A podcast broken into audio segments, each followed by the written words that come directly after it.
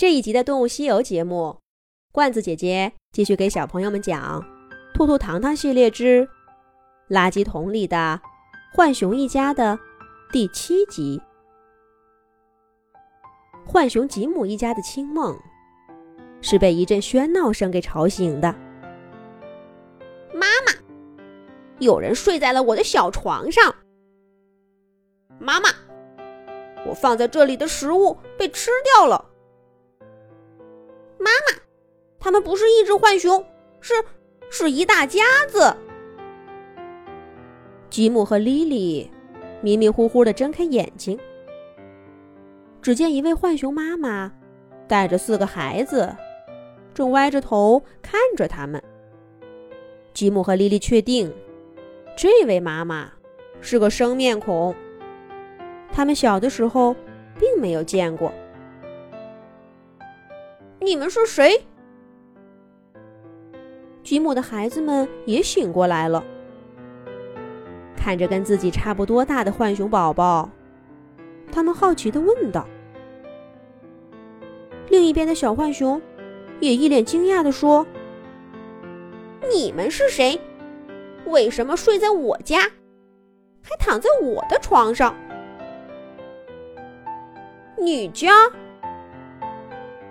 吉姆的孩子惊奇的说道：“我爸爸说了，这里是我们的家。对，我们的家。我们在自己家里想做什么就做什么。”吉姆一个大一点的孩子应和着弟弟，一边说，一边在叠好的草垫子上打了个滚儿，挑衅的看着对方。对面的母浣熊立刻皱起眉头，露出不悦的神色。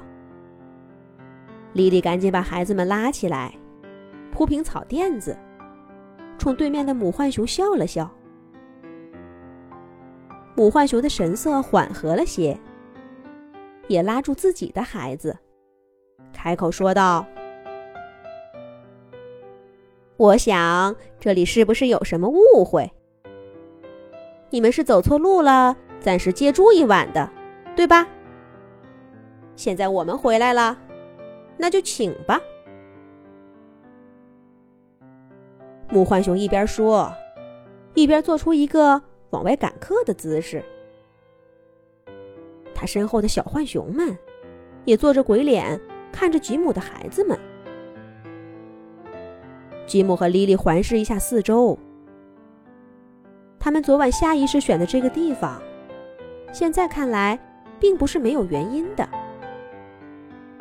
这里不但隐蔽舒适，而且很明显是认真布置过的。小浣熊们说的小床，是一个个精心叠起来的草垫子，每张床的床头都插着几朵小花儿，大概是过了夜的缘故，花瓣有些打蔫儿。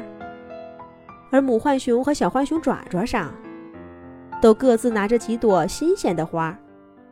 有一只浣熊宝宝，已经走到一张小床前，熟练地换下了昨天的旧花。看起来，这里真的是他们的家。母浣熊看吉姆一家并没有走，语气变得有些生冷。我说：“两位，我们一家已经在这生活了三年了，来抢地盘的也不是没有过。”玛丽，在跟谁说话呢？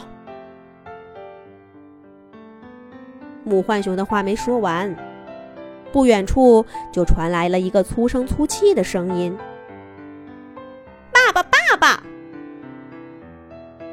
对面那些小浣熊们听到这个声音，立刻放下手里的花和食物，奔了过去。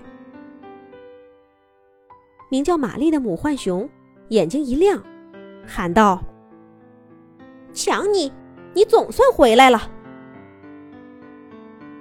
一位被孩子们缠住的浣熊爸爸很快就出现了。这位名叫强尼的浣熊，比吉姆。和昨天的亨利都要高大。他放开孩子们，上下打量了吉姆一番，又看了看莉莉和他们的孩子，粗声粗气的说道：“朋友，我不管你是谁，从哪儿来的，这个地方是我们的家。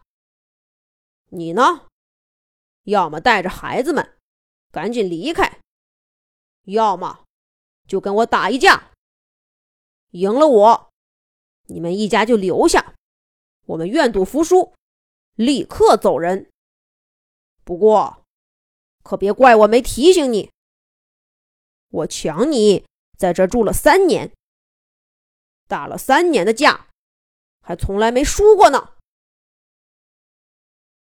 强尼的脸上露出凶狠的光，摆出一副作战的姿态。